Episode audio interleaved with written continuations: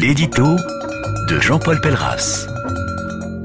Pour inaugurer ce propos et afin d'écarter toute ambiguïté, précisons que, comme la plupart d'entre vous, je ne suis pas insensible aux ravages causés par l'incendie qui vient d'endommager Notre-Dame de Paris. Ceci étant dit, venons-en aux travaux nécessaires à sa reconstruction qui, selon le premier d'entre nous, devrait prendre 5 ans. C'est dire si ce pharaon des temps modernes connaît la belle ouvrage et prend la mesure du travail qui attend les artisans. À moins que, pour bâcler le boulot, il ne fasse appel à quelques sociétés intérimaires employant des travailleurs détachés payés au lance-pierre, utilisant des matériaux venus de Chine et dormant dans des algécos ce qui lui fournirait peut-être l'occasion de venir couper le ruban un peu plus tôt. Nonobstant ces détails techniques et chronologiques, venons-en au financement lequel devrait être en partie assuré par les dons de quelques mécènes fortunés bénéficiant à la faveur de l'Eurobol d'un retour en grâce médiatique inespéré. Et ce,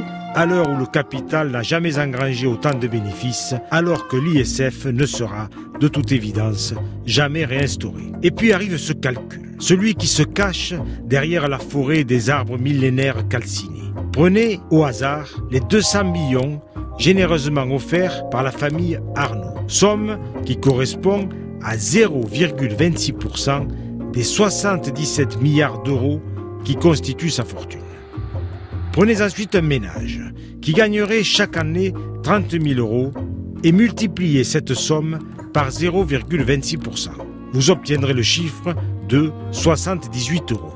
La différence, voyez-vous, entre la famille Arnaud et le couple de Français en question, c'est qu'à la fin de l'année, il ne reste plus rien des 30 000 euros pour les uns, alors que les autres peuvent continuer à faire fructifier leurs 77 milliards tout en défiscalisant les 200 briques offertes à Notre-Dame. Autre constat, si l'on garde ce ratio, qui, du contribuable ou du milliardaire, va le plus contribuer à l'effort financier?